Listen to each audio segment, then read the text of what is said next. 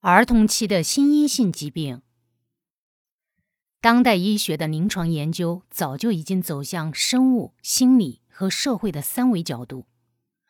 无论是生理医学还是精神医学，都承认身体症状和心理活动是一个整体，彼此相互影响。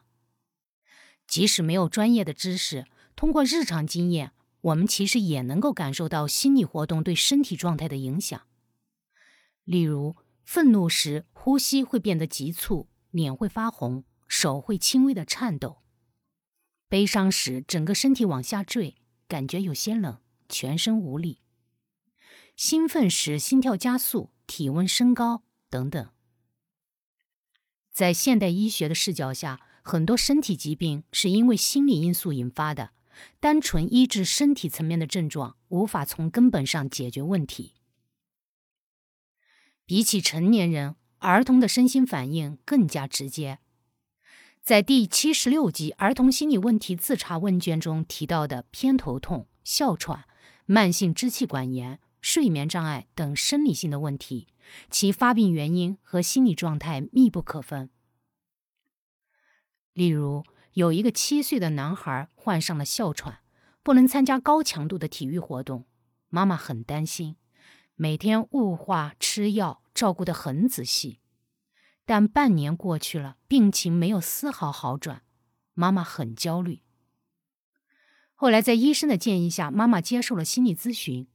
在回溯孩子得病的过程时，发现孩子患上哮喘的时候，刚好是她和前夫离异之后。那段时间，她自己的情绪很低落，现实中也遭遇了不少的困难。每天愁眉不展，也有很多压抑的愤怒。虽然在生活上对孩子的照顾依然无微不至，但他自己的焦虑、愤怒和现实动荡带来的不安全感，还是深深的影响了孩子。经过一段时间的讨论，这位妈妈渐渐从离婚的阴影中走了出来，面对现实压力，有了更为有效的行动，取得了一些小小的成绩。让他对未来的生活多了一些安全感和掌控感。度过了最艰难的阶段，这位妈妈开始和前夫协商怎么轮流陪伴孩子。幸运的是，夫妻关系虽然破裂了，但在对待孩子这个问题上，双方还是能够达成一致。协商的最终结果是，爸爸会在每个周末把孩子接过去，孩子每周固定有两天时间和爸爸一起度过。这位妈妈每周也有两天时间照顾自己，她的心情渐渐多了一些明媚的时刻，焦虑值降低，照顾和陪伴孩子的时候不再感觉那么苦涩。在调整自我状态的这段时间，这位妈妈没有像过去那样全身心的扑在孩子身上，没有再像以前那样因为发生在孩子身上的风吹草动而大惊小怪。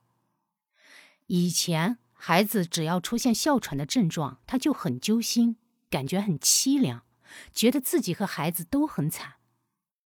但当他把注意力转移到自己身上后，不需要再通过孩子的身体疾病来体会这些负面的情绪。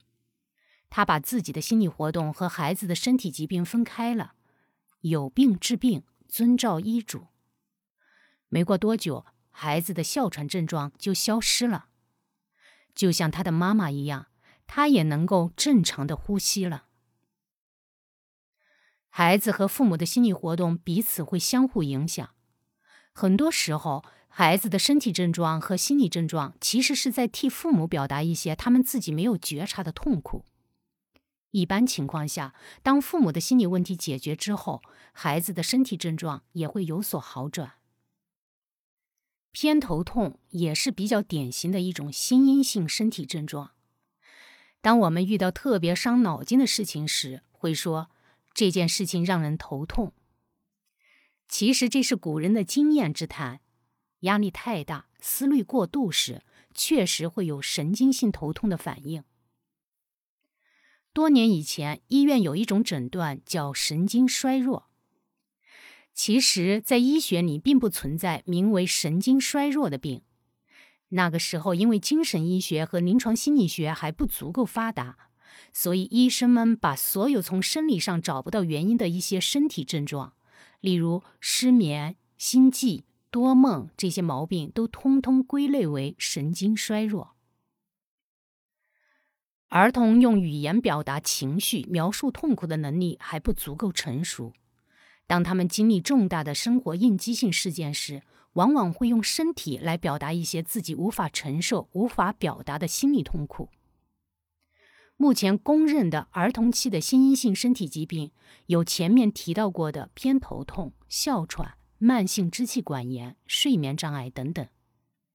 如果在生活中观察到孩子有这些问题，一方面要及时就医，医治身体层面的问题；另一方面需要仔细梳理一下生活中有没有发生有压力的事情，超过了孩子的心理承受能力。